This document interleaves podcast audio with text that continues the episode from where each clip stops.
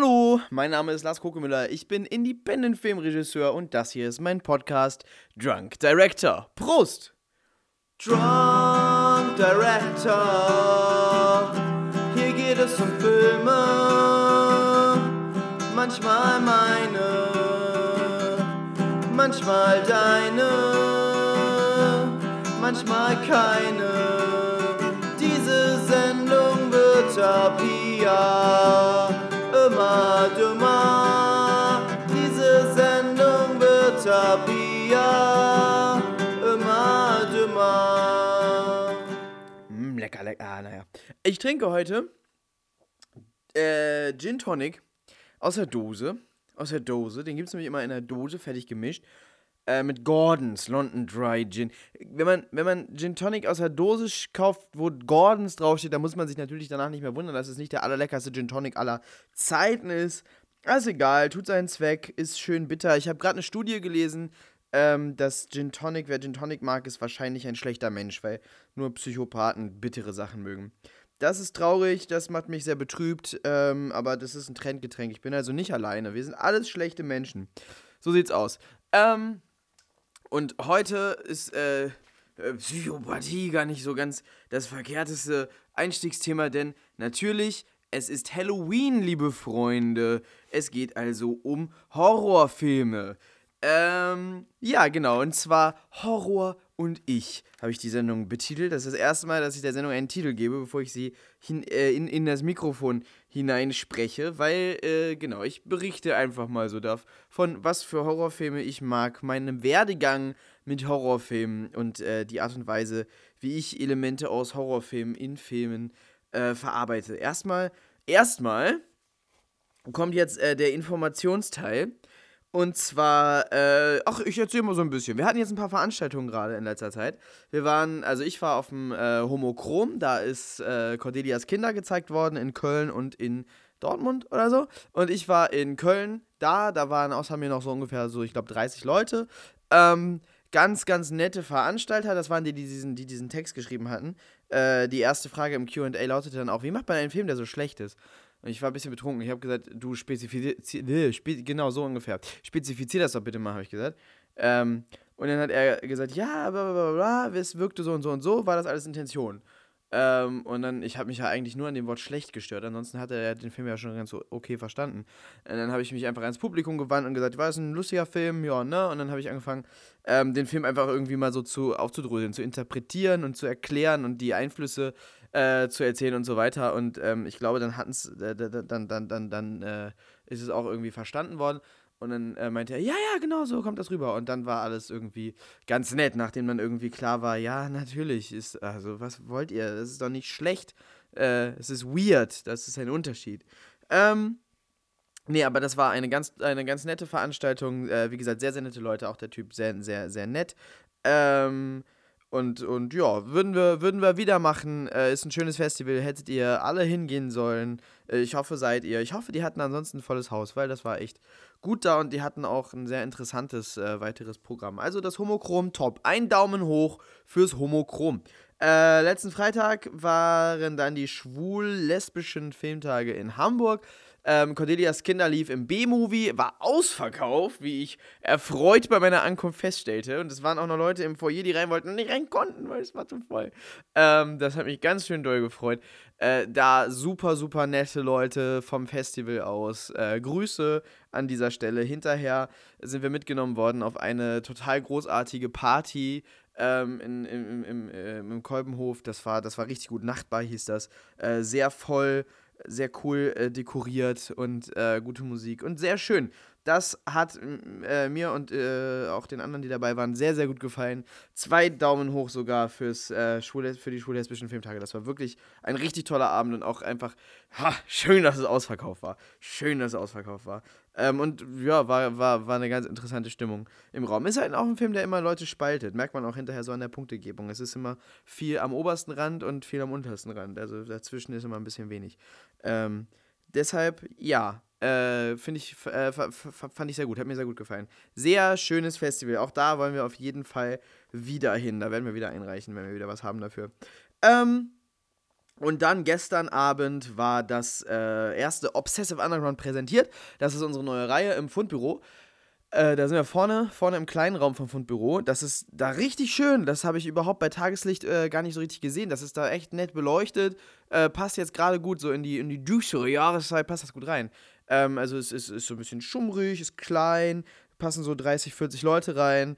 Ähm, wir haben 3 Euro Eintritt nur genommen und haben dann gestern Bierboy gezeigt von Christian Grundei ähm, und vorher noch einen, äh, Vorfilm von, von ihm, äh, einen Zusammenschnitt aus seiner Webserie Cat.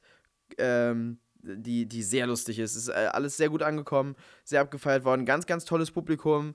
Äh, kommt alle bitte wieder und ähm, danach ist halt immer so ein Filmgespräch. Das war auch gestern echt schön und danach war gestern noch Musik. Das weiß ich noch nicht, ob wir das nächste Mal wieder haben. Wir überlegen uns wieder was, ein bisschen, ein kleines bisschen so außen rum. Auf jeden Fall wird es diese Gespräche weiterhin geben und vielleicht auch noch mal ein bisschen intensiver. Ähm, Nächstes Mal zeigen wir was von Radikal und Arrogant. Ich weiß noch nicht ganz genau, was ich. Äh, wenn ihr eine Idee habt, wenn ihr was sehen wollt, schreibt doch mal in die Kommis, wenn es einen Film gibt, den ihr gerne äh, im, am, am, am, am vierten Mittwoch im Dezember oder ich glaube am vierten Mittwoch im Januar. Ich weiß es gerade nicht. Ich glaube, der vierte Mittwoch im Dezember fällt in Feiertage. Ich bin mir unsicher, aber äh, wenn ihr da, ich, ich werde das nochmal schreiben, aber wenn ihr im Fundbüro gerne beim nächsten Mal Obsessive Underground präsentiert, einen Film äh, habt, den ihr da gerne sehen wollt von uns, dann schreibt es doch mal in die Kommis, welcher soll es denn sein? Ich, ich schwanke zwischen Hans Wagner und äh, Emma. Cordelia ist jetzt gerade, glaube ich, ein bisschen tot gezeigt, obwohl es gibt irgendwie Nachfrage danach, aber ich weiß nicht, ob wir den jetzt schon wieder, ich weiß nicht, ob wir damit schon wieder einen Raum voll kriegen, obwohl Ah, vielleicht würden wir das sogar, ne? Ja, vielleicht zeigen wir auch Cordelia. Mal gucken. Also schreibt mal, wenn ihr eine Präferenz habt. Ich habe auch überlegt, ich könnte auch einen Kurzfilmabend machen und ähm, mindestens bei Macht Gräuel und Provokateur mit Uto wird es, glaube ich, ein bisschen lang dann für den Abend.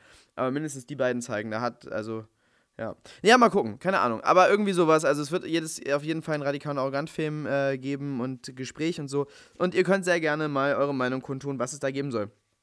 So, am 6., nächsten Freitag, äh, ui, ich bin ganz aufgeregt. Nächsten Freitag ist die Zeckenkommando-Premiere.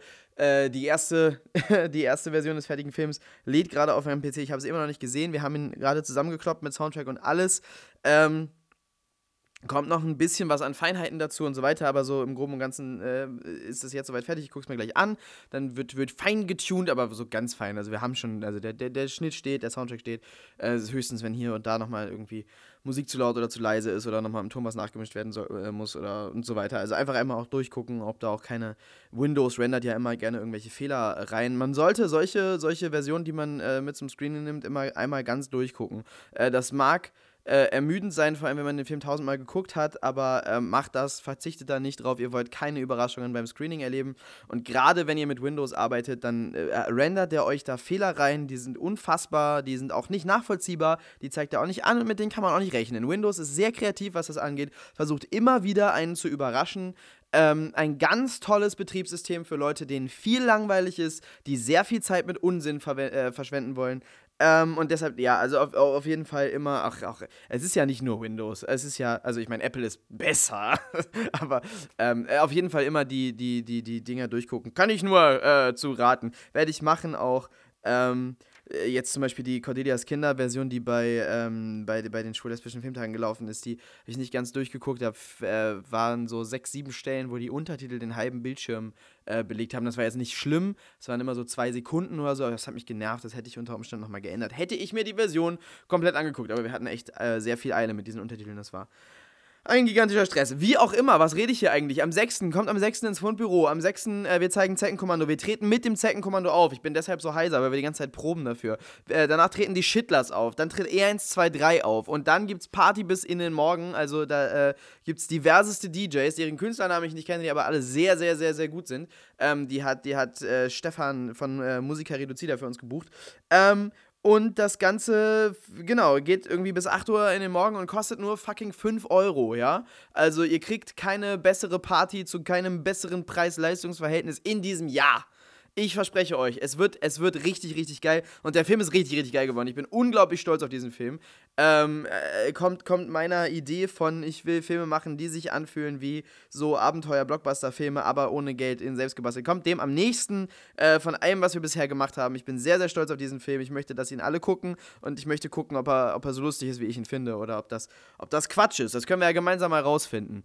Ähm, ist sehr, sehr albern. Schwankt zwischen sehr albern und komisch melancholisch. Ähm, ich, äh, ja, kommt, kommt, guckt ihn euch an. Äh, ich bin stolz auf diesen Film. Ich möchte, dass ihn alle sehen. Und am Am 14., äh, wer am 6. nicht kann, der hat echt, also, ich meine, äh, das ist echt traurig. Wer am 6. nicht kann, vielleicht gibt es ja auch Leute, die, es gibt ja auch Leute, die mögen keine Party, mögen keine laute Musik, mögen keinen Spaß. Ähm, äh, ah, für Leute, die keinen Spaß und keine laute Musik und keine Party, ist das Obsessive Underground Festival auch nichts. Also, wer am 6. nicht kann, ähm, der sollte am 14. kommen, das ist also eine Woche später, an dem Samstag mit, äh, zum Obsessive Underground Festival. Auch alle anderen sollten dahin kommen, denn also wir zeigen da Zeckenkommando nochmal. Aber vorab kommen ganz viele äh, Kurzfilme, ein unglaublich geiles Kurzfilmprogramm, äh, das Christian Grundey äh, hauptsächlich zusammengestellt hat. In einem der Kurzfilme spiele ich übrigens mit, ähm, von, von, von Alexander Obe. Wer, sich, wer den immer geguckt hat und dachte, Mensch, was würde der eigentlich für Filme machen, wenn er Regie macht, kommt dahin, da könnt ihr sehen. Ähm, also Kurzfilm, ich glaube, das Ganze fängt schon um 17.30 Uhr oder 17 Uhr oder so, fangen wir schon an, ist äh, Kurzfilmcafé.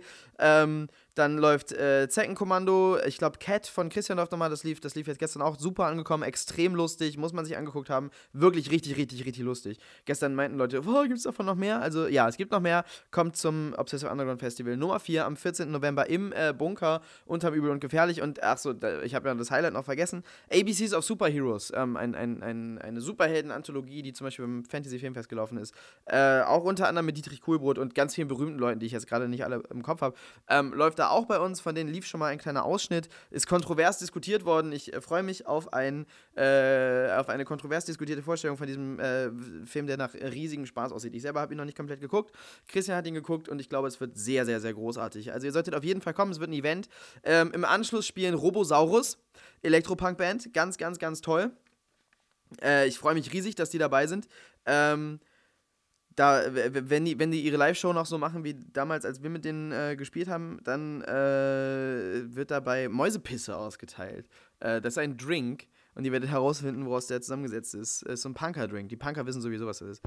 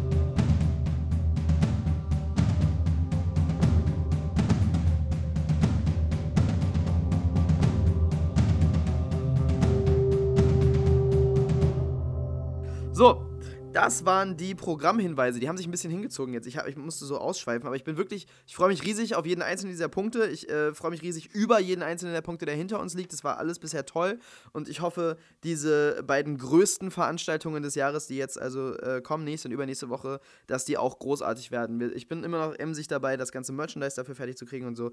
Es ist ein Kreuz, ich sage euch, wenn man alles selber macht, DIY und Underground Indie und so weiter, es ist eine schwierige Geschichte. Äh, mir fällt da gerade ein, äh, das würde jetzt auch eine gute Überleitung zu Horror, ähm, wo ich gerade Underground Indie sage. Ich will ja immer nicht so, so, so, so ablästern über, über alles ähm, in dieser Sendung. Äh, aber es gibt ja dieses Snowdance Festival, das ist schon, schon, schon mal erwähnt worden, als Christian hier war. Ähm, das nennt sich ein Independent Festi Filmfestival. Wir haben da immer so unsere Zweifel dran und äh, haben irgendwie äh, sind in Diskussionen öfters mal mit denen, ähm, Grüße an dieser Stelle. Ihr macht das bestimmt alles ganz toll, was ihr da macht. Ich verstehe nicht genau, was ihr da macht, aber es ist bestimmt irgendwie auf irgendeine Weise gut. Äh, kein Diss. Aber äh, doch ein bisschen jetzt. Äh, da ist gerade auf der Facebook-Seite von denen hat gerade ähm, der, der, der Veranstalter ernsthaft geschrieben, Star Wars sei ein äh, großer Independent-Film. Und George Lucas einer der größten Independent-Filmer unserer Zeit. Und ähm, weil die machen immer so eine, die machen immer so eine Diskussionsrunde, was ist Independent? Ähm, und das wird halt auch auf Facebook schon diskutiert. Da ist jetzt irgendwie Till Schweiger der Stargast, damit man ihn mal fragen kann, was eigentlich Independent ist. Er, er muss es wissen, wer, wenn nicht er. Ähm, äh, ja, und, und dann ähm, äh, eben, was da im, im, Vorhinein als Meinung kommuniziert worden ist, ist, dass also Star Wars ein, ein Independent-Film ist. Und ich kann, ich, ich, ich, ich kann darauf irgendwie gar nicht so richtig verbal reagieren, weil ähm, Also Star Wars ist einer der größten Major-Studio-Blockbuster aller Zeiten. Definiert unser Bild davon, was ein Major-Studio-Blockbuster, also das Gegenteil von einem Independent-Film ist. Und das zu nennen, einen Independent-Film, das ist irgendwie der, äh, beyond Wahnsinn. Äh, ich, ich, ich äh, ähm, mir fehlen die Worte. Äh, ich habe, ich habe, ich habe, äh, naja, ähm, kennt ihr Inigo Montoya? You keep using that word. I don't think it means what you think it means. Ähm, aus, aus, aus The Princess Bride. Ich kann ihn überhaupt nicht imitieren. Ich bin sehr schlecht darin, in Inigo Montoya zu imitieren. Ähm, okay, äh, aber egal. Ich werde es jetzt auch nicht nochmal probieren. Ihr könnt den Film gucken, The Princess Bride. In Deutschland haben den viel zu wenig Leute geguckt. Der ist gar nicht so berühmt hier, ne? Ähm, guckt den alle. The Princess Bride. Klassiker, grandios. Äh, Rob Reiner, glaube ich, hat den gemacht. Äh, vielleicht liege ich jetzt falsch und dann kann ich dafür gedisst werden. Aber das ist doch hier der, der, ähm, der freundliche Dicke, der Papa von, der Papa von Jess aus New Girl ähm, das ist der Regisseur von The Princess Bride. Der hat einige der aller, aller, allerbesten Filme der 80er Jahre gemacht. Ähm, ich sehe jetzt keine auf, denn ich habe es mir nicht vorher rausgesucht. Ich wollte nicht über den Film reden. Aber egal, The Princess Bride. Ähm, äh, tatsächlich wahrscheinlich mein Lieblingsfilm oder einer meiner Lieblingsfilme. Einer meiner absoluten All-Time-Favorites. Großartiger Film. Müsst ihr alle gucken, wenn ihr den noch nicht geguckt habt. Ähm, so. Tja, was, was, was, was wie finde ich jetzt die richtige Überleitung zum, äh, zum, zum Horror? Ich glaube, ich rede jetzt schon eine halbe Stunde über irgendwas anderes und jetzt habe ich hier noch wirklich wahnsinnig viel Programm zu reden äh, über, über Horrorfilme. Ähm, vielleicht kommt wieder keine oder kaum Musik hier zwischen, aber mal gucken. Vielleicht kommt auch ganz viel Musik dazwischen. Ähm, ja, Horror. ich, war, äh, ich war neulich beim Bäcker und habe da gefrühstückt ähm, und habe da so geschrieben und neben mir war so eine Männergruppe am, äh, am Tisch, also drei alte Männer und die haben sich so unterhalten, so irgendwie, ja und die haben ja auch alle Smartphones. Ernsthaft, ernsthaft, das größte Internet-Klischee. Die haben ja auch alle Smartphones. Und. Nee, haben nicht gesächselt. Waren äh, Astreine Niedersachsen mit Hochdeutsch. Und ich glaube, das waren auch so, so, so, das, äh, so Studienräte oder sowas. Also, und die haben ja auch alle Smartphones. Und ich meine, guck mal, was ein Auslandsgespräch kostet, ja? Das, da, da bist du schnell bei 100 Euro am Tag. Und wer bezahlt das? Hm? Wer bezahlt das? Der Staat. Unsere Steuern. Es war unfassbar. Es war unfassbar. Und so ging das die ganze Zeit auch, auch, auch wirklich, also das war jetzt ein Zitat, auch auf dieser Ebene von Unsinn, von Quatsch. Also es ist, es ist fast so, ähm, irgendwelche Leute haben mal ähm, hier den, den, den Dings, den, ähm, den promovierten Naturwissenschaftler, ähm, ihr, ihr, ihr, ihr, wisst schon, der mit den Verschwörungstheorien, ähm, äh, den, den, den, haben die mal, äh, Stoll, Stoll, Axel Stoll, Dr. Axel Stoll, hat, hat äh, der wurde mal analysiert und die haben gesagt, der ist äh, irgendwie wahrscheinlich einfach ein notorischer Lügner, der sich dieses Zeug eben so, so, so ausdenkt und dann so redet. Und ich glaube, das ist was, was viele so rechte Leute betrifft, dass das einfach notorische Lügner sind, die sich einfach in so Gesprächen da irgendwie reinsteigern. Kinder machen das. Ich habe das als Kind gemacht. Ähm, äh, viele Kinder machen das, dass sie in Gesprächen plötzlich irgendwelchen Unsinn erzählen, der ihnen irgendwie in den Sinn kommt, sich da reinsteigern und das irgendwie total für Wahrheit verkaufen und auch halten irgendwie so halb. Und ähm, ich glaube, das ist die Natur dieser Gespräche. Das war für mich jedenfalls Horror, als ich daneben saß. Ich dann beim Rausgehen gesagt, Entschuldigung, ähm, man kam nicht umhin, ihr Gespräch zu belauschen. Ich wollte sie nur darauf aufmerksam machen, dass sie sich lächerlich machen. Ähm, ich weiß nicht, ob, ich glaube, das haben die, also es hatte keinen großen Effekt. Ich musste es nur irgendwie loswerden. Ähm, äh, äh, ja, wahrscheinlich hätte man bessere Sachen sagen können. Aber mir fällt immer das Gute in, in, in solchen Situationen nicht ein. Egal, es war, es war der Horror. Das ist meine Überleitung zu Horror. Obwohl ich vorhin auch schon mal gesagt habe, das ist jetzt die Überleitung zu Horror.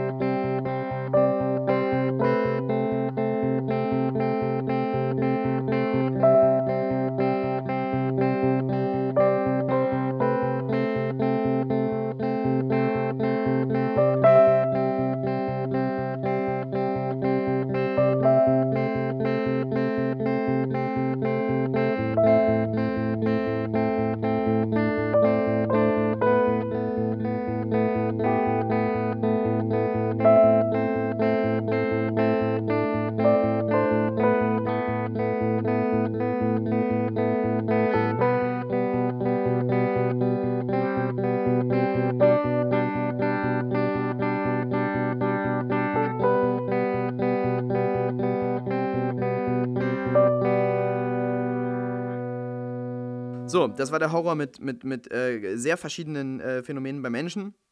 Jetzt kommen wir zu Horror. Ich mag Horror, Gruselzeug irgendwie und irgendwie auch nicht. Deshalb Horror und ich. Denn das ist so ein, ein schwammiger Standpunkt, den ich da habe. Meine Erinnerung an Horror reicht zurück ins Kleinkinderalter. Ich glaube, mit so drei Jahren hatte ich eine Kinderschallplatte Hänsel und Gretel. Ähm, sie kam aus der DDR. Das war damals noch die DDR.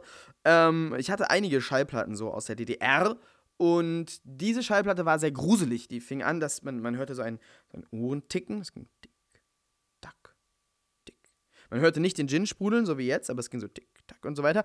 Und dann sagte der, sagte der Erzähler, wollt ihr es hören? Wollt ihr es wirklich hören? Na gut.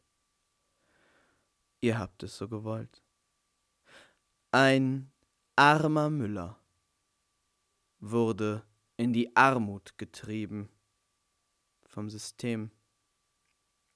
Er musste seine Kinder und so weiter. Ähm, es war gruselig, es war nicht ganz so plakativ politisch, aber es hatte so diesen Ton. Ähm, und es war, es war, äh, es war wirklich unheimlich. Und es war meine Lieblingsschallplatte. Ich habe die so Stück für Stück immer gehört. Immer so angemacht, zu meiner Mama gerannt und dann so gehört und dann, dann ausgemacht, wenn es nicht mehr ging und dann immer mir die so erschlossen und die dann irgendwann ganz gehört. Und ähm, das war ganz, ganz, ganz faszinierend, diese Schallplatte zu hören. Ich habe die neulich wiedergefunden, wieder gehört. Die ist wirklich gruselig. Aber es geht jetzt. Ich brauchte nicht meine Mama, um sie durchzuhören. Ich habe sie ganz alleine durchgehört. Ähm, und mein Sohn fand sie gar nicht gruselig. Von daher, ich war wahrscheinlich einfach ein, ein verweichlichtes Kind und bin ein verweichlichter Erwachsener. Ähm, meine nächste Erinnerung so richtig an, an so Horrorzeug ist, äh, also das, das, das findet jetzt alles in so einer ähnlichen Zeit statt.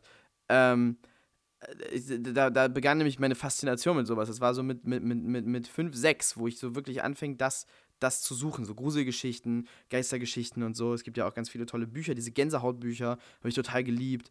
Ähm, es gibt so eine Geisterjäger-Geschichte von Cornelia Funke, fand ich auch ganz toll. Habe ich neulich gesehen, gibt es eine Verfilmung von. Sieht super scheiße aus. Gibt es einen Slimer in Scheiße animiert vorne drauf. Der heißt irgendwie anders. Und äh, alleine, wenn man das schon mal macht, äh, fickt euch. Ehrlich. Ihr habt da irgendwie, ich, ich, ich weiß nicht, ob das jetzt besonders toll ist, dieses Originalmaterial von Cornelia Funke, aber warum muss man das als komplettes, ist, ist vielleicht ist es ein Ghostbusters Rip-Off, aber warum, ah, ich weiß nicht, vielleicht ist es kein tolles Originalmaterial, aber warum überhaupt muss man ein Ghostbusters Rip-Off für Kinder auf Deutsch machen? Was zur Hölle? So, ehrlich, warum muss man original Slimer nehmen, den scheiße hässlich animieren und dann auch noch aufs Cover damit? Habt ihr überhaupt keinen Respekt vor euch selber? Alter, wie auch immer. Ähm, das war das also genau, da, da habe ich angefangen, das, das, das irgendwie cool zu finden. Ein äh, Freund aus der Grundschule von mir, in der Grundschule findet man das ja toll, sich mit solchen Geschichten so härtemäßig zu überbieten. Ein Freund von mir hat, äh, Freund, ja doch, doch, doch, ein Klassenkamerad, der hat mir ähm, erzählt, er hat mit seinen Eltern, äh, also meine Eltern haben tierisch darauf geachtet, dass ich sowas nicht gucke. Ich durfte immer einen Kinderkanal, einen Wiki und so. Ähm, aber seine Eltern haben da so ein bisschen auf geschissen, offensichtlich. Ich habe mir das damals nicht geglaubt, später habe ich rausgefunden, es gibt diesen Film. Ich habe ihn dann gesehen und da, äh, als ich ihn gesehen habe, egal, ich erzähle die Geschichte von Anfang an. Er hat mir irgendwann erzählt, äh, oh, ich habe einen Film geguckt mit meinen Eltern und da hat einer ein Schwert genommen und hat einen anderen durchgeschnitten und dann sind da die Gedärme geflogen und so. Wir waren so, so sechs oder sieben. Und ich habe, also die Schilderung war so brutal, ich habe ihm nicht geglaubt, dass so ein Film existieren könnte. So ähm, medienmäßig ähm, unschuldig und unerfahren war ich damals. Ich dachte, das gibt es gar nicht sowas. Ähm, und habe dann viele Jahre später den Film Blade geguckt und sah dann so eine Szene und dachte irgendwann, Alter, das ist haargenau die Szene, die mir mal beschrieben worden ist. Die kam mir dann wieder in den Kopf, weil, weil es war ganz genau so, wie er mir das damals, er hat mir das wirklich Beat für Beat, ich weiß es jetzt nicht mehr alles auswendig, aber er hat mir das, er hat mir das Schnitt für Schnitt erzählt, so sehr hatte er sich das gemerkt. Ähm, Finde ich irgendwie auch nicht cool. Also der sieben oder so waren wir da. Naja. Aber das ist so eine, eine, eine der Erinnerungen an Horrorfilme, so aus der, aus, aus, aus der Zeit. So daher hatte ich so eine Idee davon, was Horrorfilme sind. Ähm, dann habe ich irgendwann mal, äh, war, ich, war ich lange auf und dann hat mein Vater durchs Fernsehen gezappt und ist hängen geblieben bei Terminator Teil 1. Aber äh, ist irgendwie, äh, sind die gerade weggelaufen vom Terminator und da kam das hinterher. War eine sehr kurze Szene, aber sehr beeindruckend für mich, weil ich hatte irgendwie, habe irgendwie sehr schnell dieses, dieses Gefühl äh, verstanden, was da, ähm, um das es da geht, dass da etwas hinter denen her ist, vor dem die nicht entkommen können. Was ja von, also Terminator ist jetzt nicht direkt ein Horrorfilm, aber das ist halt so eine, so eine Geschichte, die, die ja ganz viel oder fast der, der Antrieb von den allermeisten populären Horrorfilmen ist. Also diese Slasher-Filme, äh, ne? Jason ist das perfekte Beispiel. Der ist ja nicht mal schnell, aber man kann dem nicht entkommen und der kommt und äh, ist völlig emotionslos dabei. Es ist ja alles immer eine Allegorie. Äh, Allegorie? Kann man das sagen? Eine Metapher wollte ich sagen. Ähm, huiuiuiui, dieser Djinn ich rede Unfug. Ich weiß nicht mal, ob ich Unfug rede, weil ich weiß überhaupt nicht gerade, was Allegorie eigentlich heißt. Schreibt es mir in die Kommis, ich brauche Deutschunterricht, ich habe alles vergessen. Ähm, äh, also das ist ja eine Metapher einfach für den, für den Tod, äh, der, der, der kommt und ähm, an dem die Leute dann sterben. So, das ist ja auch, ich meine, das wird ja auch richtig bildlich umgesetzt. Da kommt einer und bringt die um und dann sind die tot. Und man kann dem nicht, äh, man kann dem nicht entkommen. Und das war in dieser, in dieser Terminator-Szene war das sehr schnell, sehr ähm, irgendwie klar für mich. Und das ist deshalb eine Szene, die mich äh, die ich komplett klar immer vor Augen habe, die mich total beeindruckt hat. Ich habe den Film irgendwann nochmal geguckt. Ich fand ihn gar nicht mal so beeindruckend dann. Aber als Kind habe ich das sehr beeindruckt. Vielleicht hätte ich den ganzen Film dann gucken sollen, dann hätte ich eine grandiose, große Erinnerung an den auf jeden Fall. Wäre beeindruckend gewesen, aber vermutlich auch viel zu gruselig. Ähm, dann äh, äh, da hatte ich einen Kumpel, der hatte eine, der hatte eine, eine, eine Videokamera. Ähm, das war, das ist der einzige der einzige äh, von meinen Freunden äh, von früher überhaupt, der sich überhaupt mit äh, auch für Filme interessiert hat. Der hat dann von seinen Eltern auch eine Kamera bekommen. Ich hatte auch so eine gebrauchte Kamera, er hatte auch eine gebrauchte Kamera. Bei ihm gegen Videokassetten rein. Bei mir war das so ein ähm, Vorgängerformat von der Mini-DV, wahrscheinlich die DV. Die sah deutlich geiler aus als Mini-DV-Bilder. Aber die Video Videobilder sahen Hammer aus auch. Ähm, und und äh, der hatte also diese Kamera und er war ein kleines bisschen weniger daran interessiert, Filme zu machen als ich. Sein Hauptfeature daran war, dass äh, man darauf auch Filme abspielen konnte. Ähm, das war dann in Schwarz-Weiß und man musste durch das, ähm, das hatte kein, die hatte keinen kein, kein Bildschirm, sondern man musste so durch den Sucher gucken und hat dann so dieses winzige Bild in Schwarz-Weiß, konnte sich dann Kopfhörer in die Ohren stecken und den Film gucken. Und seine Eltern hatten ähm, unter anderem auch äh, Horrorfilme auf Video. Wir haben uns aber, äh, und wir hatten immer die Idee, oh ja, wir, also er hatte schon damals so den Namen Wes Craven irgendwie aus dem, aus dem äh, ja, da, äh, wir haben immer gemeinsam die Fernsehzeitung studiert und hat den Horrorfilm durchgesucht und dann ähm, in der TV-Spielfilm oder so äh, werden die immer so bewertet und beschrieben. Deshalb wussten wir, was, was das für Filme waren, diese Horrorfilme, was da lief und worum es da ging und wer die gemacht hat. Und das heißt, er wusste, er wusste dann früher als ich, habe das dann von ihm gelernt. Wir wussten sehr früh, der Mann, der die guten Horrorfilme macht, das ist Wes Craven. Und das sind die krassen Horrorfilme. Und dann hat er irgendwann entdeckt, dass seine Eltern einen Film von Wes Craven da hatten. Ich weiß überhaupt nicht welchen. Wahrscheinlich Scream. Aha, wobei vielleicht ist das ein bisschen später gekommen. Also irgendwie, irgendein Film von Wes Craven hatten die da. Ähm, und es war immer so eine Idee von uns, dass wir irgendwann mal diesen Wes Craven-Film da drauf gucken. Wir haben uns das nicht getraut. Titanic war es dann. Der war auch ab 12. Das war auch aufregend. Ich, nee, war es nicht. Ähm, nee, und äh, dann natürlich irgendwann äh, angefangen, Stephen King-Bücher zu lesen. Ne? Stephen King hat sehr geprägt, was ich darunter verstehe, was ein gutes, äh, eine gute Gruselgeschichte ist. Äh, weil Stephen King total cool, finde ich, ähm, macht einmal, äh, gibt es bei ihm Charaktere.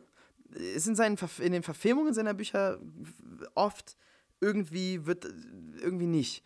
Aber ähm, ich, ich, ich glaube, es gibt ein, ein großes Problem mit der Verfilmung seiner Bücher, weil er nimmt sich oft Themen, die ein solcher Quatsch sind, ein solcher Unsinn, wenn man die Idee als einen Satz irgendwie zusammengefasst liest, dann denkt man, was zur Hölle? Das ist, das ist nicht gruselig, das ist höchstens ein bisschen witzig. Und macht daraus einen Horror, der eben damit zusammenhängt, dass man äh, die Charaktere mag, dass es total äh, gute Charaktere. Bestimmt auch nicht in allen Büchern. Ich habe auch manche nicht gerne gelesen. Der Buick zum Beispiel mochte ich nicht so gerne.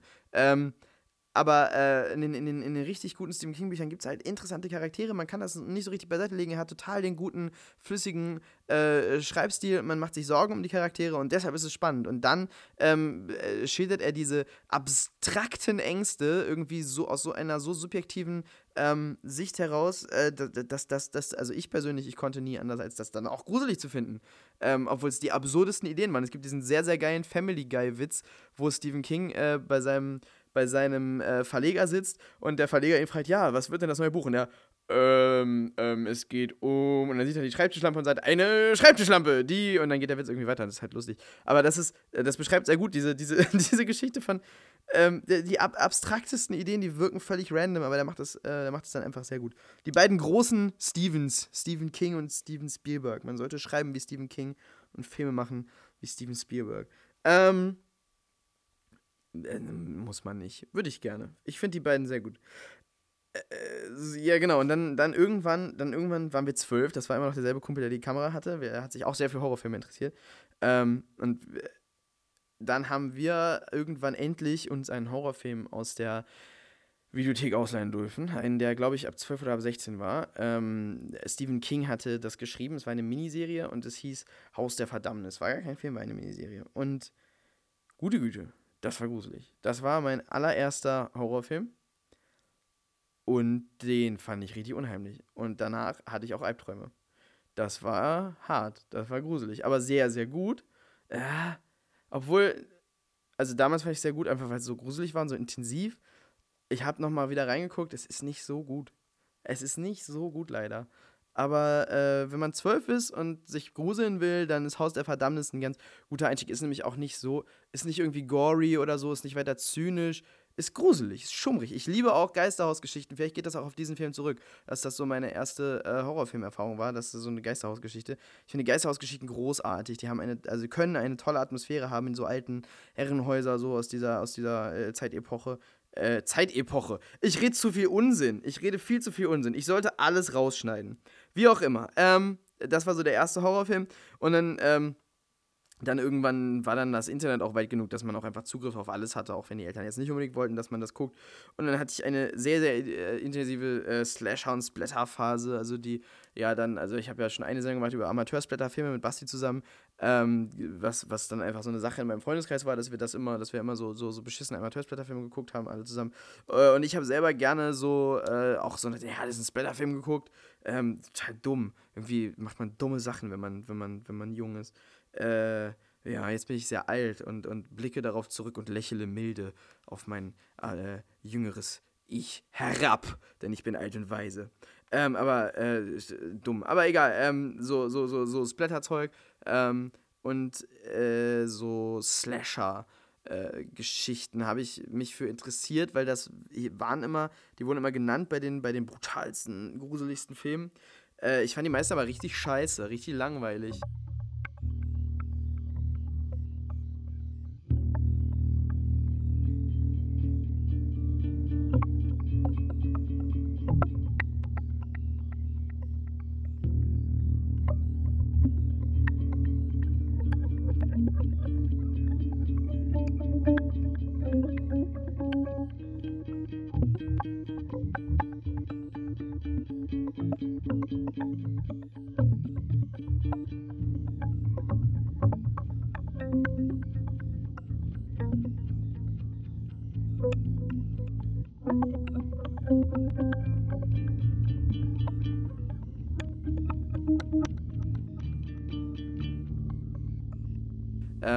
Es gibt ja die drei, die drei großen, die drei großen oder sind es zwei große? Es gibt Freitag der 13. und Nightmare on Elm Street, das sind natürlich die, die richtig großen. Ähm, also ich muss jetzt nicht lange überlegen, was es, was es noch für andere ist. Ich meine, jeder weiß es. Es gibt zahlreiche Horrorfilme, Bösewichte, äh, die eben in so Slasher-Filmreihen drin sind, die eben, also wo, wo, wo einfach der Böse auch einfach der Held ist und nicht irgendwer anders wo die, wo die Protagonisten vollkommen austauschbar sind und scheiße. Und ich finde das Schlimmste, also wirklich das, das beste Beispiel für eine langweilige, beschissene äh, Slasher-Filmreihe ist äh, eben die Freitag der 13. Reihe, die ja auch einfach als äh, ikonische, kla äh, klassische, tolle Slasher-Filmreihe gilt und ganz viele Leute finden das ganz toll und deshalb gebe ich dem Genre auch keine weitere Chance, weil das ist äh, das ist so äh, der Meilenstein des Genres und der ist scheiße, der ist unfassbar langweilig.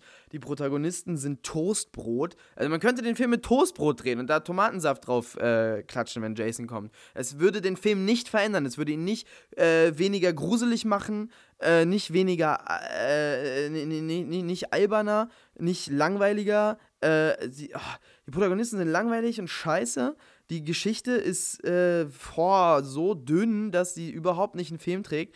Diese, dieses ganze, dieses, diese ganze dramaturgische Idee von einen nach dem anderen bringen wir um auf verschiedene Art und Weisen. Ich meine, die, die, die, also die Morde sind nicht mal irgendwie kreativ oder spannend inszeniert. Die Geschichte äh, hat nicht mal einen Twist, das ist alles vorhersehbarer Müll. Äh, und, und, und, und dann besteht einfach auch der, der Hauptteil des Filmes daraus, dass Leute äh, irgendwie einen dunklen, durch einen dunklen Wald laufen. Und nichts passiert. Sie laufen da lang. Und dazu kommt gruselige Musik. Und das geht Ewigkeiten. Ich hasse das. Ähm, Freitag der 13. Und das ist, das ist ja der erste, da ist es ja noch nicht mal Jason Spoiler, Spoiler. Und im zweiten ist es dann Jason Spoiler. Und im dritten hat er dann die äh, Maske auf. Das ist dann 3D. Spoiler! Nee, ist kein Spoiler, ist ein 3D, steht vorne auf. Ähm, steht vorne drauf. Ist im Titel. Äh, und dann, und dann, dann, dann wird es irgendwie, dann wird es ja mal abgefahren, dann geht er irgendwie in andere Städte, dann müssen sie das Konzept irgendwie variieren. Irgendwann ist er im, äh, im Weltall und es ist schön, dass sie das Konzept variieren, aber es ist immer noch scheiße. Es ist immer noch Dreck, es wird eigentlich immer nur schlechter und, äh, nee, Freitag der 13. kann man mich mit jagen, finde ich fürchterlich. Jagt mich nicht damit. Ich finde es auch ein bisschen gruselig, aber eigentlich, boah, ich weiß auch nicht. Nee, Freitag der 13. gefällt mir überhaupt nicht. Äh, was mir allerdings sehr, sehr gut gefällt, was meiner Meinung nach der beste, die beste Slasher-Reihe überhaupt ist, ist äh, Nightmare on Aim Street. Ich bin ein ganz großer Fan von Robert Englund. Oder Eglund? Eng, Englund? Wie auch immer. Von ihm. Er ist super. Äh, das ganze Design von Freddy ist super. Der erste, der erste Film davon ist toll und man, die Protagonisten sind jetzt auch nicht das, das Nonplusultra äh, der Charaktere, aber die sind cool. Und es gibt hier, Nancy ist es, glaube ich, heißt sie, glaube ich, die, die, die, die ja auch in mehreren Filmen dann vorkommt, ähm, da, von der Reihe. Und die, die, die ist cool. Und ähm, der Typ, den Johnny Depp spielt, den, den mag man eigentlich auch. Also das hat schon irgendwie Charaktere, die man, die man, die man, mit denen man irgendwie so ein bisschen mitfiebern kann. Aber es hat vor allem halt einfach Freddy und diese, diese ganze Idee, das in so eine Traumwelt zu verlagern, das ist ja das, was mir bei Lovecraft dann schon wieder auch so, so, so gut gefällt, warum, warum äh, meine Filme immer wieder mit dieser Lovecraft-Mythologie spielen und auch weiterhin spielen werden, weil man die Möglichkeit hat, Teile der Handlung in äh, Traumwelten zu verlagern und dann zu machen, was man will. Und das macht äh, Nightmare on Elm Street großartig, da sind visuelle Ideen drin, die sind so toll. Ähm, super, ich liebe Nightmare on Elm Street. Und äh, ich, auch, auch die späteren Teile, je absurder das wird, je, desto besser finde ich das. Ich mag es überhaupt nicht, wenn Horror gruselig ist. Dazu komme ich eigentlich später. Und Nightmare on Elm Street setzt das schon mal für mich total gut um. Das ist für mich auf der Liste der richtig guten ähm, Horrorfilm-Sachen. Äh, auch gerade die späteren, die albern werden und, ähm, oder was heißt albern, die ziemlich lustig sind, wo, wo Freddy äh, auch cool ist. Mein perfekter Nightmare on Elm Street-Film ist der dritte, Dream Warriors. Der ist super ganz, ganz, ganz toller Film, wo dann also so eine Reihe, also so, so mehrere, mehrere, ich glaube, also die sind, glaube ich, Patienten in einer Nervenheilanstalt oder so, weil die werden eben in ihren Träumen von Freddy besucht und äh, Nancy Thompson, glaube ich, heißt sie aus dem ersten Teil, ähm, leitet dann die an, äh, gegen Freddy zu kämpfen. Dann gibt es so einen 80er-Soundtrack, We Dream Warriors, großartig. Ganz toll. Daraus hätte man ein Franchise machen können. Die Dream Warriors. Super. Den Film liebe ich. Ähm, also Nightmare on Elm Street finde ich ganz toll. Gilt auch als Slasher-Film, fällt für mich da nicht rein, wegen diesem Traumelement, das ja auch immer mehr Platz einnimmt in den Filmen. Ähm, und, und so wichtig ist und dieses ganze, dieses ganze Absurde dabei. Ich finde es super. Nightmare on Elm Street. Andere, anderes großes Franchise, das ich auch gerne mag, das mir aber teilweise zu ekelig ist, äh, ist Hellraiser, wird auch später zu langweilig. Was ich auch richtig dolle hasse, ist, wenn Horror in so eine Cyber-Richtung geht. Also ein bisschen Sci-Fi wird. So gerade in den 90ern haben das viele, oder so Anfang 2000. So ein Matrix war raus und dann hat man gedacht, ja, alles muss in, im Computer spielen. Wie wär's, wenn unser Bösewicht im E-Mail ist und man trifft ihn im E-Mail und kann ihm einen Chat schicken? Ich hasse das. Äh, das haben sie mit, mit, mit Hellraiser irgendwie auch gemacht irgendwann. Habe ich mir nicht mal angeguckt. Habe ich das Cover gesehen und dachte, fickt euch. Ähm, aber Hellraiser 1, 2 und 3, die, äh, auf die beziehe ich mich jetzt mal. Die finde ich sehr gut. Äh, Cliff Barker sowieso sehr, sehr spannender Autor. Ähm, möchte ich auch mehr von. Ich habe auch noch, ich habe seit Ewigkeiten Nightbreed hier rumliegen von ihm. Ich traue mich nicht so richtig, den zu gucken, weil der, das ist halt auch richtig gruselig. Ich mag das nicht, wenn es so richtig gruselig ist. Das ist auch bei Hellraiser so die Sache. Der, der ist, das ist halt richtig gruselig. Ähm, es, äh, es, es wird weniger gruselig, wenn Pinhead spricht. Dann ist eher lustig. Aber ähm, Freddy ist mir immer noch sympathischer als Pinhead. Ähm, und die, die, ah, die, die Xenobiten und so, oh, das ist, schon, das ist schon sehr gruselig, aber es ist auch sehr gut. Und es gibt diese, diese düsteren Welten, das liebe ich halt so sehr, ne? Das ist, das ist ja, das ist ja dasselbe wie bei Nightmare on Elm Street. Das ist bei Hellraiser natürlich noch exzessiver, gerade im zweiten Teil, der dann ja äh, teilweise einfach in dieser Hölle spielt. Tolle, tolle Sets, ähm, visuell äh, finde ich äh, die Hellraiser-Geschichten herausragend. Tolle Atmosphäre, ähm, kann man sich immer mal wieder angucken. Ist aber sehr gruselig. Wie gesagt, aber manche Leute sind ja nicht so empfindlich wie ich. Von daher, Hellraiser liebe ich total. Ähm, was ich dann auch immer gut gucken konnte, weil der ist nicht gruselig, war Braindead. Der ist ja gar nicht gruselig, das ist ja so ähm, Splatstick. Habe ich auch eine Weile lang sehr gerne geguckt. Splatstick-Filme. Splatter, Splatter mit, mit, mit Slapstick. Ähm, eigentlich ist aber der einzige Film, der das wirklich gut macht, Braindead. Finde ich. Äh, ich mag diese frühen Geschichten von Peter Jackson eigentlich alle. Ich mag Heavenly Creatures nicht so gerne. Wenn der jetzt nicht unbedingt zur, zur selben Welle gehört, wenn Leute die frühen Geschichten äh, meinen, dann reden sie meistens von Bad Taste, Braindead, Meet the Feebles. Ähm, aber ich meine auch, auch dann die, die anderen Sachen, die halt so weniger bekannt sind. Ähm, ich weiß nicht, wie, wie Peter Jackson dann so, so, so, so ein Kitschmeister geworden ist. Irgendwie nach, nach Herr der Ringe oder während Herr der Ringe wurde er immer kitschiger. Und dann, dann dieser ähm, The Lovely Bones, glaube ich. Äh, un, unfassbar. Ich mochte den gar nicht. Ich habe den Film wirklich, wirklich nicht gemocht. Den fand ich fürchterlich. Äh, kitschig, kitschige Scheiße. Und, und, und, und ein ganz dummes Ende. Und, äh, und dann, ähm, äh, was gab's da noch? Dann, äh, ja, die, die Hobbit-Geschichten. Warum ist er so kitschig geworden? Der war so cool. Ähm, ich hoffe, der macht seinen Tim und Struppi-Film noch. Ich fand der den von. Ich bin kein großer Tim und Struppi-Fan, aber es ist schwierig, das kitschig zu machen. Mal gucken, ich bin da gespannt drauf. Ähm, Vollkommen egal. Branded war super lustig. Ich denke, Branded haben die meisten Leute geguckt. Ich glaube, das ist der blutigste Film aller Zeiten. Die, also die Rasenmäher-Szene, ähm, was, was soll man da sagen? Ich, äh, ich habe irgendwann mal gelesen, wie viel Blut pro Sekunde sie dabei auf Set gepumpt haben. Richtig krass. Und äh, dann auch noch, da, da gibt es auch Stop-Motion-Figuren drin und so, so kleine, so kleine Nots zu King Kong. King Kong fand ich noch sehr gut von, von, von Peter Jackson. Auch wahnsinnig kitschig, aber den, den mochte ich sehr gerne. Und den, also er, er liebt ja offensichtlich King Kong. Da ist ja viel bei Braindead auch schon, schon ähm, sind ja schon, schon, schon äh, kleine, kleine Nots zu, zu, zu King Kong drin, dass das am Anfang auf Skull Island ist und so. Ähm, den, den finde ich sehr gut. Braindead äh, kann man sich auch, den kann man sich wirklich immer wieder angucken. Den sollte ich mal wieder gucken, habe ich sehr lange nicht geguckt. Ich mir sehr lange nicht mehr angeschaut.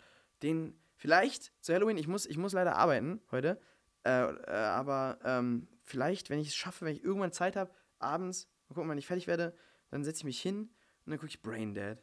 Äh, ja, vielleicht mache ich das. Vielleicht mache ich das. Egal. Äh, meine Abendplanung muss euch nicht interessieren. Dann gibt es natürlich Texas Chainsaw Massacre. Äh, habe ich mal versucht zu gucken. Ah, mochte ich einfach nicht. Aber ich mag Dinge, die davon inspiriert sind. Ich mag zum Beispiel ganz gerne Texas Chainsaw Massacre 2 mit äh, Dennis Hopper. Guckt diesen Film. Den hat auch to to Toby Hooper gedreht. Ähm, und er hat gesagt, er versteht den als eine Parodie auf den ersten Teil. Und der ist, der ist verrückt. Der ist sehr verrückt. Auch eine ganz tolle Bildersprache. Wesentlich besser als. Ich, ich mag den ersten Teil nicht. Ich finde ihn langweilig. Ich finde ihn langweilig und ekelig. So, beides, so ein bisschen. Ich mag den nicht.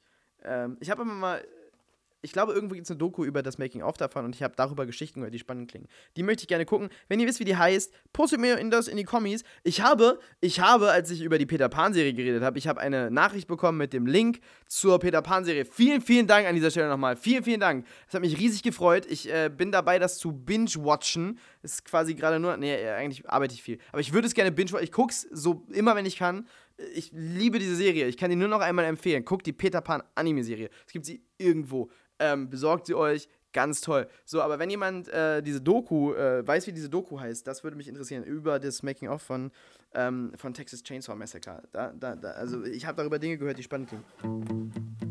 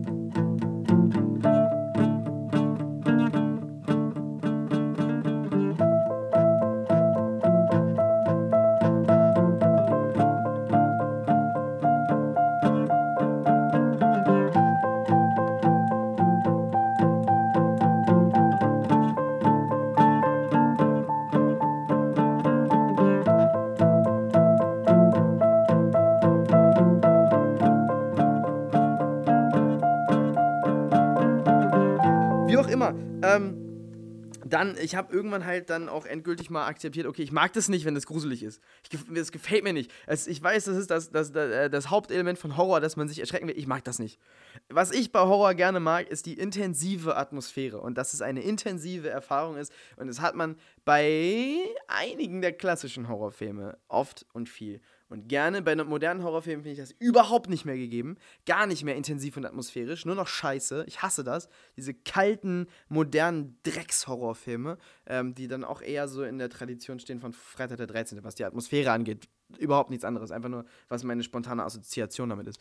Ähm, aber ich mag gerne so, so diese dichte Atmosphäre, das, also, wenn man ein bisschen Angst davor hat, bringt einen das so, sofort viel atmosphärischer, viel schneller und besser in so eine, in so eine, ähm, in so eine andere Welt rein, was ich halt äh, als, als, kleineres Kind total hatte mit so Filmen wie Die unendliche Geschichte. Und eigentlich suche ich im Grunde, glaube ich, wenn ich nach, solch, äh, nach solchen Filmen gucke, immer so diese Erfahrung wieder, dieses sich, sich total drin fühlen in so einer, in so einer anderen äh, Welt. Und das äh, braucht man, denke ich, als Erwachsener vielleicht ein bisschen intensiver als ähm, noch so, so Fantasy-Kinderfilme, ähm, obwohl die das auch sehr gut können eigentlich. Also ich kann mich da immer noch total, total drin verlieren. Aber bei Horrorfilmen Film geht das irgendwie, das irgendwie auch, auch oft so und die sind ganz atmosphärisch und nehmen einen ganz cool mit.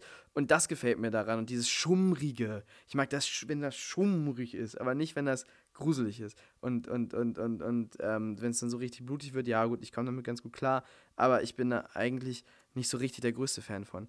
Ähm, erstaun erstaunlich, ne? Hätte ich auch nicht gedacht. Ähm, aber jedenfalls habe ich dann äh, mich ganz viel, also mache ich auch immer noch sehr gerne, äh, sind so Meta-Horror-Geschichten äh, oft drüber geredet, Cabin in the Woods, einer meiner Lieblingsfilme. Ähm, das ist halt nicht ein Film wie Horrorfilme über Angst, sondern ein Film über Horrorfilme, ähm, den man sich unbedingt mal angucken muss. Am Ende gibt es eine ganz tolle Schlacht mit allen. Äh, ihr werdet die Szene erkennen, wenn ihr sie seht. Toll. Ich liebe das. Ich, also der Film geht so ab. Ich, ich feiere den richtig. Den muss ich auch mal wieder gucken. Vielleicht mache ich, mach ich mir so einen kleinen Halloween-Abend mit so Braindead und Cabin in the Woods und äh, guck mal, oh ja, genau. Ich, ich frage mal Leute, ob die vorbeikommen wollen. Ähm, dann äh, zu diesen Meta-Horror-Geschichten gehört natürlich auch Scream. Keiner meiner Favorites ist mir, also merkt, ich meine, das ist schon wieder irgendwie so realistisch gegroundet und so. Aber lustig. Lustiger, lustige, lustige Sache. Wes Craven hat es auch einfach drauf. Ähm, äh, auch, dass da diese, diese, diese Filmregeln erklärt werden und so weiter. Meta-Horror halt. Äh, und, und ich glaube, pop, äh, ähm, populärer als Scream gibt es in der Richtung nichts. Die meisten Leuten ist auch gar nicht klar, dass das. Also, ich meine, der Film ist ja dann doch immer noch ein recht konventioneller Slasher-Film dann. Aber der hat ja einfach diese, diese, diese krasse Meta-Ebene. Der erste jedenfalls. Ich weiß gar nicht, ob das so weitergeht. Aber ich glaube, irgendeiner spielt dann auch. Äh, da ist dann auch einer der Teile verfilmt worden und dann ist das irgendwie im Kino und so. Also ich glaube, das bleibt der Linie treu und das finde ich sehr, sehr, sehr gut. Ähm, aber ich, ich bin kein, also wie gesagt, diese, die haben einfach auch nicht die Atmosphäre, die ich mag, aber ich finde das, find das lustig. Ähm, jemand anders, und das ist vielleicht unlikely, auf meiner Liste, wir, wir, wir können gerne alle darüber diskutieren in den Kommentaren. Schlingensief macht meiner, hat meiner Meinung nach ähm, zumindest viele Meta-Horrorfilme gemacht. Zum Beispiel ähm, das deutsche Kettensägen-Massaker, das ja natürlich sich mit Politik hauptsächlich beschäftigt, aber auch äh, mit Mechanismen des Horrorfilms. Also einfach dadurch, dass es Mechanismen des Horrorfilms benutzt, um politische Ereignisse aufzuarbeiten, da werden auch Mechanismen des Horrorfilms reflektiert. Und es geht viel um Filme. in Schlingensief-Filmen geht es ganz viel um Filme. Ist auch ein Filmemacher über Filme. Ähm, und, und, auch nicht nur, nicht nur das, äh, das deutsche Kettensägen-Massaker, überall, ich meine, seine Filme sind voll mit, mit Filmzitaten ähm, und, und, und, und äh, so, so, so Geschichten, wo man dann ähm, offensichtlich macht, dass es ein Film ist. Also ganz viel eben äh, Meta-Ebene. Ich meine, äh, gut, das ist einfach der, der, der auch der am abgefahrensten einfach so ein Künstler-Künstler ist. Ähm, von so meiner Liste, aber das sind, äh, also da sind einige Meta-Horrorfilme schon dabei. Am ehesten, also am, am, am stärksten das deutsche Kettensägen-Massaker. Ähm, aber auch andere seiner Filme haben da so Anteile von, äh, ja, Genau, wollte ich einfach mal gesagt haben. Ist mir nämlich eingefallen beim, beim, beim Nachdenken über Meta-Horror. Ich finde, dass äh, Schlingensief da total mit rein fällt. Mit einigen Filmen, nicht mit allen. Äh, aber sowieso, also viel, viel Meta-Ebenen in seinen Filmen. Er hat ja auch diesen, diesen Veit Harlan-Film mal neu verfilmt und so. Ähm, also viel Auseinandersetzung einfach mit Film. Sein erster Film ja auch, wo er, wo der, der, der, der zu großen Teilen eine Auseinandersetzung mit Film im wörtlichen Sinne, mit dem Filmmaterial ist, das dann eben bearbeitet ist, in unkonventioneller Weise zerkratzt, zerrissen, verbrannt, solche Geschichten. Ähm, zwischendurch brennt das, brennt das Ding einfach ab und so, dass man eben Film das Material richtig zu fühlen beginnt. Also das sind Metafilme und ähm, viel eben auch Auseinandersetzung, mit Horrorfilmen. Also Meta-Horror. Bam! Äh, Freddy's New Nightmares ist ein Meta-Horrorfilm. Es geht darum, dass die einen neuen Freddy-Film drehen, dann kommt Freddy und äh, bringt sie um. Ähm, von den Nightmare on Elm Street Filmen nicht mein Liebster, aber also der ist halt auch wieder gruselig. Ich mag das nicht, wenn die Filme gruselig sind. Macht mach, mach die lieber nicht gruselig. Wes Craven mochte übrigens auch keine Horrorfilme gucken. Das kriegt er Angst bei. Ähm, da muss ich einmal, einmal eben Werbung machen für den Obsessive Underground. Christian Grundei hat nämlich einen äh, Kurzfilm gemacht, der heißt, glaube ich, Mensch Money, wir drehen einen Film oder, oder, oder so. Ich habe jetzt den Titel bestimmt falsch gesagt. Entschuldigung, Christian. Ähm, aber äh, das ist zum Beispiel auch ein Meta-Horrorfilm. Es ist ein, äh, ein, ein, Kurzfilm, der ziemlich lang ist für einen Kurzfilm, der auf dem letzten Obsessive Underground Festival lief, der sehr, sehr, sehr, sehr, sehr lustig ist. Und äh, achtet ein bisschen drauf, wenn er nochmal irgendwo auf dem Programm steht, vielleicht äh, bei der Obsessive Underground Präsentiert-Reihe, sogar wahrscheinlich, da werden wir den bestimmt nochmal zeigen. Guckt euch den mal an. Ähm, das spielt auch am Set von einem, von einem Horrorfilm und es äh, nimmt, nimmt absurde Wendungen, wie man das kennt bei Christian. Ganz, ganz toller Film. Ähm, und dann gibt es einen Mumblecore-Horrorfilm, der auch so ein bisschen so eine Metaebene hat, oder eigentlich ziemlich. Und zwar Bagman. Äh, ich kann darüber, ich kann nicht genau sagen, warum das eine Metaebene hat, weil äh, das würde das Ganze total spoilern. Und damit habe ich es jetzt wahrscheinlich schon gespoilert. Aber das ist egal. Ähm, es ist ein Mumblecore-Film, tja, was soll man noch da, dazu groß sagen? Es ist ein Mumblecore-Film, Leute sind in einer Hütte im Wald und es scheint ein, ein Killer da zu sein, oder jedenfalls irgendein Verrückter, der sie, der sie terrorisiert. Und äh, kann man sich durchaus angucken, ist mit hier Greta Gruig, der, der, der, die, ne, die an, ist, glaube ich, mit mehreren so Mumblecore-Stars, so die, das Mumblecore Who Who spielt mit. Und, ähm, ich finde den Film sehr, sehr gut. Äh, auch, also nicht mein liebster Horrorfilm, nicht mein liebster Mumblecore-Film, aber ein interessanter Film. Wenn man sich für so sowas interessiert, dann äh, kann man sich den durchaus mal angucken. Innovativer, Spin am Horrorgenre, äh, wo auch eben Klischees reflektiert und umgedreht werden. Umgedreht, naja. Aber reflektiert. Wir sagen reflektiert. So, dann mag ich auch ganz gerne Horrorkomödien. Ähm, eben alles so an Horror, was nicht gruselig ist, ne? Also ich meine, Ghostbusters! Äh, ja, niemand würde sagen, das ist ein Horrorfilm, aber das, das, hat eine gruselige Thematik. Und das ist super witzig, weil die Charaktere so witzig sind. Br Bad Taste, Braindead habe ich schon gesagt, ne? Braindead ist super, äh, super bloody, Bad Taste ist super eklig. Äh, ist im, im, im, Grunde ist es ein Amateurfilm, aber ein ganz, ganz, ganz, ganz toller. Ist ein Independent-Film, ein ganz toller Independent-Film. Peter Jacksons erster, den hat er äh, gemacht. Er hat nebenbei gearbeitet, es hat Jahre gedauert. Er hat die, äh, die äh, Masken der Aliens im Ofen seiner Eltern äh, getrocknet. Er hat noch bei seinen Eltern gelebt, da er spielt auch selber, glaube ich, eine der Hauptrollen. Ähm, und es passieren absurde Sachen, die haben die Handlung, während sie den gedreht haben, so geschrieben. Die funktioniert erstaunlich gut, aber die verändert sich auch, man nimmt absurdeste ähm, Wendungen an. Es ist viel mit Kotze in dem Film. Viel mit Kotze, das gefällt mir nicht. Die Kotze müsste nicht sein, ansonsten alles andere ist ganz toll. Ähm, und dann natürlich die Trauma-Filme. Also Toxic Avenger 1 ist tatsächlich, finde ich, ein guter Film. Ähm, den, äh, so, der, der, der ist lustig ähm, ist, ist, ist mild absurd im Vergleich zu allem, was Trauma sonst, was ich sonst von Trauma kenne. Also die alten Sachen sind sowieso ein bisschen, ein bisschen äh, zahmer als die neuen Sachen, die einem schon einiges abverlangen, die dann doch deutlich in die Schlingensief-Richtung gehen, aber ohne den, ohne, ja, wobei es gibt politische Sachen, unsubtiler politisch als bei Schlingensief. Ähm, oder subtiler, wie man es nimmt. Trifft nicht so richtig. Egal, wie auch immer. Ähm, we weniger, weniger krass als die aktuellen, die neuen äh, Trauma-Geschichten. Äh, es ist der erste Toxic Avenger, wo also ähm, irgendein äh, der Loser, ich weiß nicht wie er heißt, er, er wird gemobbt, er fällt in ein Glas, äh, in, ein, ein Fass Atommüll und er wird ein, ein äh, Monster with superhuman size ähm, und, und wird super stark, Strength and Size so ähm, und wird dann, wird dann Superheld und ist relativ brutal dabei. Der zweite Teil ist einfach nur ultra brutal, den dritten Teil habe ich nicht gesehen. Der vierte Teil ist Oh, sowas von verrückt. Äh, aber ziemlich äh, lustig, unterhaltsam und so weiter. Das ist halt diese Trauma-Masche. Die, der, der Humor besteht eben da daraus, dass man einfach mit Trash beballert wird und alle kreischen und schreien und rennen durch die Gegend. Und ähm, wenn man das mag, muss man mögen. Ich mag das. Wenn man das mag, dann hat man da viel Freude mit äh, Toxic Avenger. Also der vierte Teil, das ist kaum noch ein Film, aber der ist großartig. Ähm, dann gibt es natürlich hier Poultrygeist. Ich glaube, das ist, äh, ja, nee, nicht mehr der aktuellste, aber der, ähm, also es ist ein, ein aktuellerer Film von Lloyd Kaufman, auch äh, Trauma natürlich, das sind jetzt alles Trauma-Filme erstmal. Äh, Poultrygeist, wo ähm, äh, das, das, das Huhn in einem Fastfood-Restaurant, das glaube ich Kentucky Fried Chicken sein soll, so vergiftet ist, dass die Leute sich in Hühnerzombies verwandeln, die das essen. Ähm, auch völlig verrückter Film, ein Musical, es sind lauter Musical-Nummern drin, es sind riesige Massaker drin, die stark an Braindead erinnern und ich glaube, Braindead vielleicht sogar übertreffen. Es ist auch viel Ekel drin, Trauma macht immer was mit, mit, mit ekligem Zeug, das gefällt mir nicht so richtig gut. Ich mag das nicht, wenn Leute, ach, immer, immer so Kotze und Kacke und. Aber äh, wenn man darüber so ein bisschen hinweg sieht, ist Poultrygeist, äh, ist eine Erfahrung, eine sehr intensive Erfahrung, kann man sagen. Ist aber lustig, ein lustiger Film. Ähm, und dann, äh, genau, Class of Newcomb High. Nicht so richtig Horror, aber doch, am ehesten ist es halt Horror. Ähm, äh, es ist sehr lustig. Ich finde, das ist das Lustigste von Trauma. Class of Newcomb High, den ersten, den habe ich gesehen. Ähm, und jetzt, glaube ich, sind sie am dritten oder vierten gerade dran und äh, releasen den in zwei Teilen. Ähm, und der erste Teil von diesen zwei Teilen, der ist schon draußen, habe ich gesehen, der ist großartig. Und der zweite Teil, da haben sie gecrowdfundet, dass sie die äh, Post kriegen, also die, die Post machen können. Ähm, haben ihren Betrag auch zusammen. Ich glaube, der Film müsste kommen. Oder ist vielleicht schon draußen, müsst ihr mal gucken. Äh, Class of Nukem High, also die neuen auf jeden Fall, die sind super lustig und der älteste, den finde ich auch sehr gut. Das ist auch einer von diesen zahmeren Trauma-Filmen. Wenn man anfängt, guckt mal Toxic Avenger 1 und Class of Nukem High 1 dann überlegt euch, ob ihr einen Film gucken wollt, der zehnmal so verrückt ist. Ähm, und dann könnt ihr die anderen gucken. Also Class of Nukem High, äh, also das, was sie jetzt gerade da rausbringen, das ist, glaube ich, auch ziemlich massenkompatibel für, für, für, für Trauma heute.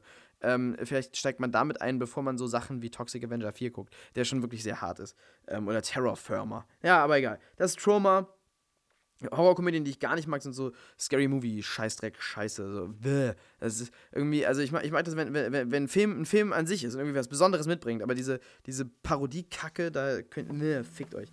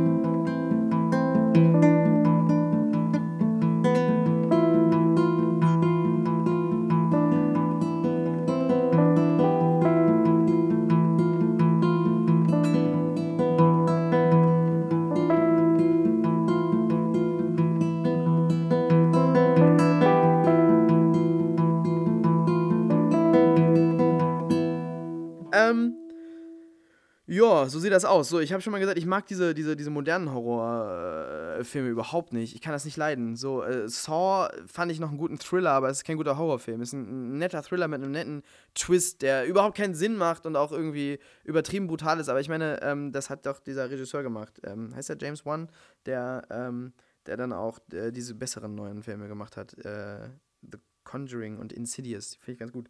Ähm, ich glaube, das ist derselbe Regisseur, ne? Ich glaube, ich glaube, ich glaube, ich glaube. Und ich glaube, der hat auch Fast and the Furious 7 gemacht. Also ist ein guter Regisseur. Saw ist äh, ein solider Film. Für mich jetzt nicht unbedingt Horror, aber das ist ja das, womit sich die Horror-Community dann beschäftigt. Und wo das alles dann hin ähm, abgedriftet ist, das war ja dann schon mit Saw 2 und solchen Geschichten. Äh, dann, dann ging das in diese scheiß Torture-Porn-Ecke. Äh, die Art und Weise, wie diese Filme jetzt alle aussehen, kotzt mich an. Äh, da, da, ist, da ist wirklich gar keine Atmosphäre mehr. Das ist nur noch äh, äh, weiß ich auch nicht, glattgelutschter Scheißdreck, denn sowas wie The Collector und The Collection, Alter, ist nur ekelhaft, hat überhaupt nichts äh, Interessantes in der Handlung, hat nichts Interessantes visuell zu bieten, außer lauter Leute, die irgendwie ausgeweitet werden. Das habe ich tausendmal gesehen. Das haben die, die italienischen Zombie- und Kannibalenfilme deutlich innovativer und ästhetischer in Szene gesetzt als, als äh, dieser Scheißdreck jetzt. Apropos dann, so Green Inferno zum Beispiel äh, äh, ja, äh, ganz abgesehen davon, dass das rassistischer Scheißdreck ist und ekelhaft ist, ähm, ich mag Eli Roth eigentlich. Ich, ich weiß auch, woher die Idee kommt, so einen Film zu machen, wenn man so diese alten italienischen Sachen mag, was ich nicht tue. Aber ich will nur sagen, die sehen schon mal viel besser aus, einfach auch wegen dem, wegen dem Look auf Film. Und dann, äh, Horror sieht jetzt auch so, so ultra digital aus mittlerweile meistens. Diese Remakes, die sie auch gemacht haben von Freitag der 13. Ich wusste nicht, dass man das noch beschissener und langweiliger hinkriegen kann. Und ganz schlimm, äh, hier das äh, Nightmare on, on Elm Street äh, Remake. Warum macht ihr das? So ein cleaner Dreckslook und, äh, und, und irgendwie gar keine, gar keine Seele mehr, gar keine Atmosphäre mehr. Protagonisten sind sowieso egal und dann nur möglichst Jump, äh, hier Jumpscares. Ich bin so gelangweilt von Jumpscares. War, was, was, was soll man damit? Alter, so, was, was habe ich davon? Uh, da habe ich mich kurz erschrocken. Das macht halt euren Film nicht gut. Äh, das ist, es ist wirklich zum Kotzen. Und äh, so, dass jetzt irgendwie der tausendste Paranormal Activity kommt. Ich finde es ja ganz lustig, dass, dass, ähm, dass sich dieses, dieses Found-Footage-Gedings so durchsetzt, auch am, am, am Massenmarkt. Und gerade Paranormal Activity. Also ich dachte auch, wie die meisten anderen, glaube ich, dass nach Blair Witch nie wieder ein Film äh, das erfolgreich machen könnte. Aber dann haben die das gemacht und das ist ja cool, aber das jetzt irgendwie, dass das jetzt tausendmal, jetzt kommt es in 3D. Was soll das denn? Irgendwie, also, so, so das meiste, was halt aktuell in Horror passiert, hat nichts damit zu tun, äh, was ich gut finde. Äh, finde ich fürchterlich, hat auch alles keine Fantasie. Es äh, spielt alles irgendwie in der, in der echten Welt und äh, will dann nur tausend Grausamkeiten zeigen. Ähm, ich finde es gar nicht wild, Grausamkeiten im Film zu zeigen. Ich bin auch äh, pro Gewalt in Filmen, aber nur als reine Zirkus-Aneinanderreihung, guckt mal, guckt mal, ich kann eklig, ich kann eklig. Auch gerade, es ist doch auch nicht mehr zeitgemäß. Ich meine, wenn ich ekelhafte Gewalt sehen will, dann kann ich auch den Real Deal sehen und im Internet so eine komischen Challenges machen, wo ich ein ekliges Video nach dem anderen äh, gucke. Aber warum sollte ich das machen? Das ist doch für eklige. Na, oder es ist wahrscheinlich für pubertierende Kinder. Ähm, aber ich finde es, ich, oh, also mich spricht das überhaupt nicht an. Ich kann mit dem ganzen Zeug nicht anfangen. Ich finde es langweilig und äh, ekelhaft. Ähm, finde ich äh, auch schade. Horror ist irgendwie ein Genre, das so mega viel Potenzial hat, eigentlich. Sogar für jemanden wie mich, der sich nicht gerne fürchtet.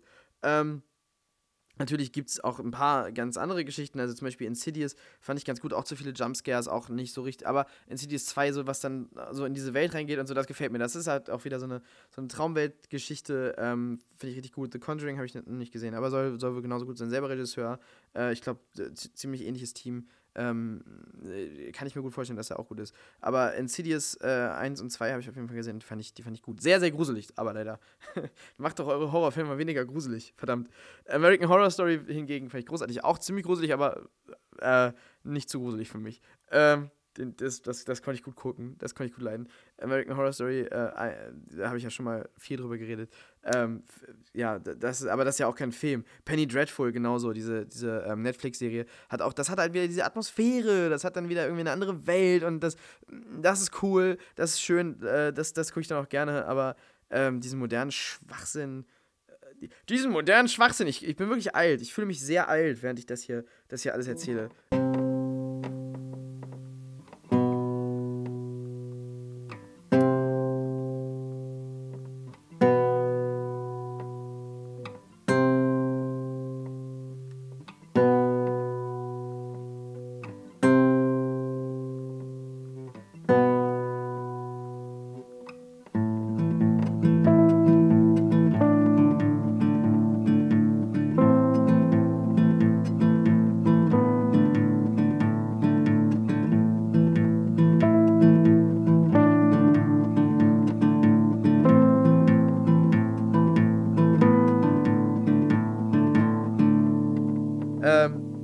finde, ich finde, mein Ideal von einem Horrorfilm, ich glaube, ich meine eher Dark Fantasy-Filme. Ich glaube, die heißen Dark Fantasy.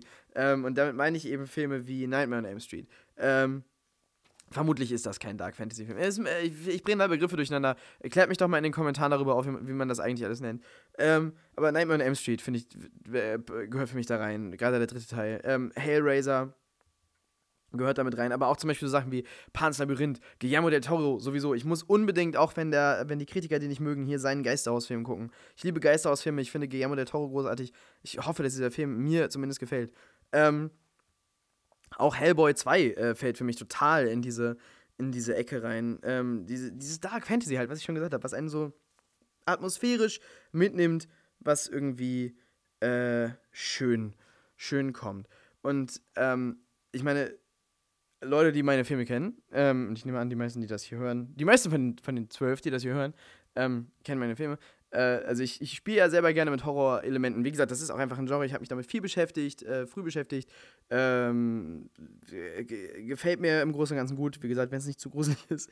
Ähm, äh, ich finde es nicht interessant, einen gruseligen Film zu machen. So, genauso wenig wie ich es interessant finde, einen gruseligen Film zu gucken, aber ich finde es interessant, mit Elementen davon zu spielen. So, ähm, bei mir sind das eher die weirden Elemente. Ich mag das irgendwie, was Komisches zu machen, was man nicht so richtig irgendwo ver vergleichen kann. Man hat da tierische Freiheit einfach äh, in dem, wie man das gestaltet. Ähm, da, da, sind, da sind so, irgendwie sind da interessante Ideen drin und geht es in interessante, merkwürdige Ecken und kann man, äh, also bei Hans Wagner, die, Intention von Hans Wagner ist nicht, irgendjemandem Angst einzujagen, aber die Intention von Hans Wagner ist, äh, irgendwie was auszuloten. Vielleicht ist das auch was, was Horror ganz gut kann. Ähm, äh, irgendwie Ecken, äh, äh, Ideen äh, bildlich darzustellen ähm, oder, oder, oder zu erforschen. Ähm, die vielleicht eher in eine abgefahrene, äh, vielleicht, vielleicht gruselige, vielleicht düstere, vielleicht traurige äh, Richtung, äh, Richtung gehen. Und das gefällt mir an Horrorelementen. So bei Cordelias Kinder haben wir auch Horrorelemente drin. Das ist aber kein Horrorfilm. Das ist äh, zu großen Teilen ist das ein lustiger Film. Manchmal ist er aber auch so ein bisschen gruselig, ein bisschen weird und irgendwie. Ähm, dann, dann, dann, dann, dann diese Idee, das ist ja, das ist ja, was ich ganz viel mache, so, so, so Traumwelten, düstere Traumwelten. Wie gesagt, ich mag das von der Atmosphäre her, äh, gefällt mir das. Ein Film, der, das sind, also die guten Horrorfilme sind oft Filme, die so eine ganz eigene Atmosphäre haben und mit mir ganz lange, für mich ganz lange mit, mit, mit einem bestimmten total individuellen Gefühl verbunden sind, ähm, die, die dann auch ganz schnell abrufbar sind, auch einzelne Bilder daraus und so. Und das gefällt mir an Horror und das gefällt mir an Horrorelementen und so würde ich sagen, setze ich Horrorelemente ein. Ähm, also nicht in der Absicht, irgendjemandem Angst einzujagen, was ich halt irgendwie langweilig finde. Ich glaube, ich habe jetzt gerade gelesen ein Interview mit ähm, John Swanberg, Joe Swanberg, ähm, der gesagt hat, er hat äh, lange Zeit abgelehnt, so Genrezeug zu machen und hat dann für diese VHS-Anthologie, ähm, weil das Freunde von ihm gemacht haben, ähm, auch ein Segment gedreht, das eben gruselig ist und hat das dann im Kino gesehen bei der Premiere und meint, er sieht, wie befriedigend das ist, ähm, wenn man einen Schock einbaut und die Leute reagieren darauf entsprechend. Also so ähnlich wie wenn man einen Lacher hat und die Leute lachen. Ne? Dass, dass, dass das ähm, befriedigend ist im Kino und dass er sich deshalb vorstellen kann, das öfter zu machen. Kann ich mir auch vorstellen, dass das irgendwie befriedigend ist, aber irgendwie ähm, interessiert mich das einfach nicht. Also auch, auch selber, wie gesagt, zum Gucken nicht. Dafür gucke ich keinen Film. Darum geht's nicht. Das, also geht es vielleicht um diebere Sachen. Aber ich mag auch so eine Achterbahnfahrt, aber irgendwie so Jumpscares und sowas, das finde ich, das ist mir zu langweilig. Ähm, aber wie gesagt, so Horrorelemente, so atmosphärische Horrorelemente, ich finde das super spannend und äh, ich äh, würde mir mehr Filme auch wünschen, die, ähm, die so damit umgehen und irgendwie so eine, ähm, die, äh, also eben so, so, so, eine, so eine, jeweils eine eigene Atmosphäre ähm, äh, damit, damit, damit, äh, na, heraufbeschwören ist das falsche Wort, aber ich habe gerade Wortfindungsstörung. Ähm, ich trinke jetzt meinen Gin aus und beende diesen Podcast an dieser Stelle. Und ich hoffe, ihr macht nächstes Mal wieder an. Tschüss!